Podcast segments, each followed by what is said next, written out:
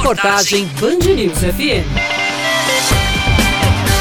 Mais de 350 servidores inativos da Assembleia Legislativa estão na iminência de perderem seus planos de saúde. O pagamento do subsídio do Auxílio Saúde foi suspenso pela Casa sem aviso prévio. A Assembleia pagava um subsídio de 80% e os servidores pagavam 20%.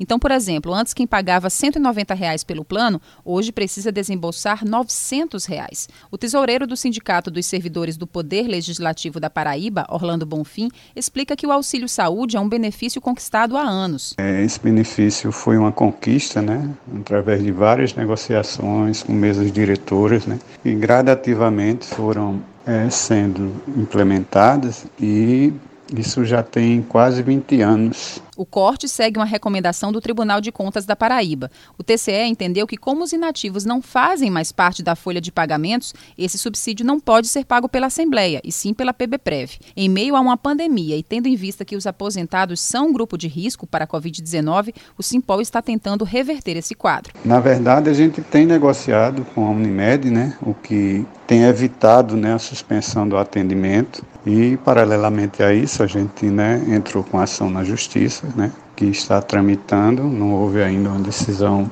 final, né, a gente está aguardando essa decisão, a concessão de uma liminar. É isso, né? O, o atendimento ainda não foi suspenso o que deve ocorrer agora, né? Porque não tem mais como negociar, né? Porque já extrapolou o prazo. A recomendação do TCE e a decisão da Assembleia é controversa porque existe uma lei estadual aprovada pela própria Assembleia, de autoria da deputada estadual Poliana Dutra, a qual proíbe a suspensão e cancelamento de planos de saúde durante a pandemia. É, realmente é uma lei né, que está em vigor e que a gente pretende né, acionar ela caso haja a suspensão completa do atendimento. Né? A gente vai, de todas as formas, tentar resguardar o atendimento aos servidores aposentados, pelo menos nesse período de pandemia. Né? Um ato público foi realizado esta semana no ponto de 100 réis para tentar sensibilizar os parlamentares e chamar a atenção da população para o problema.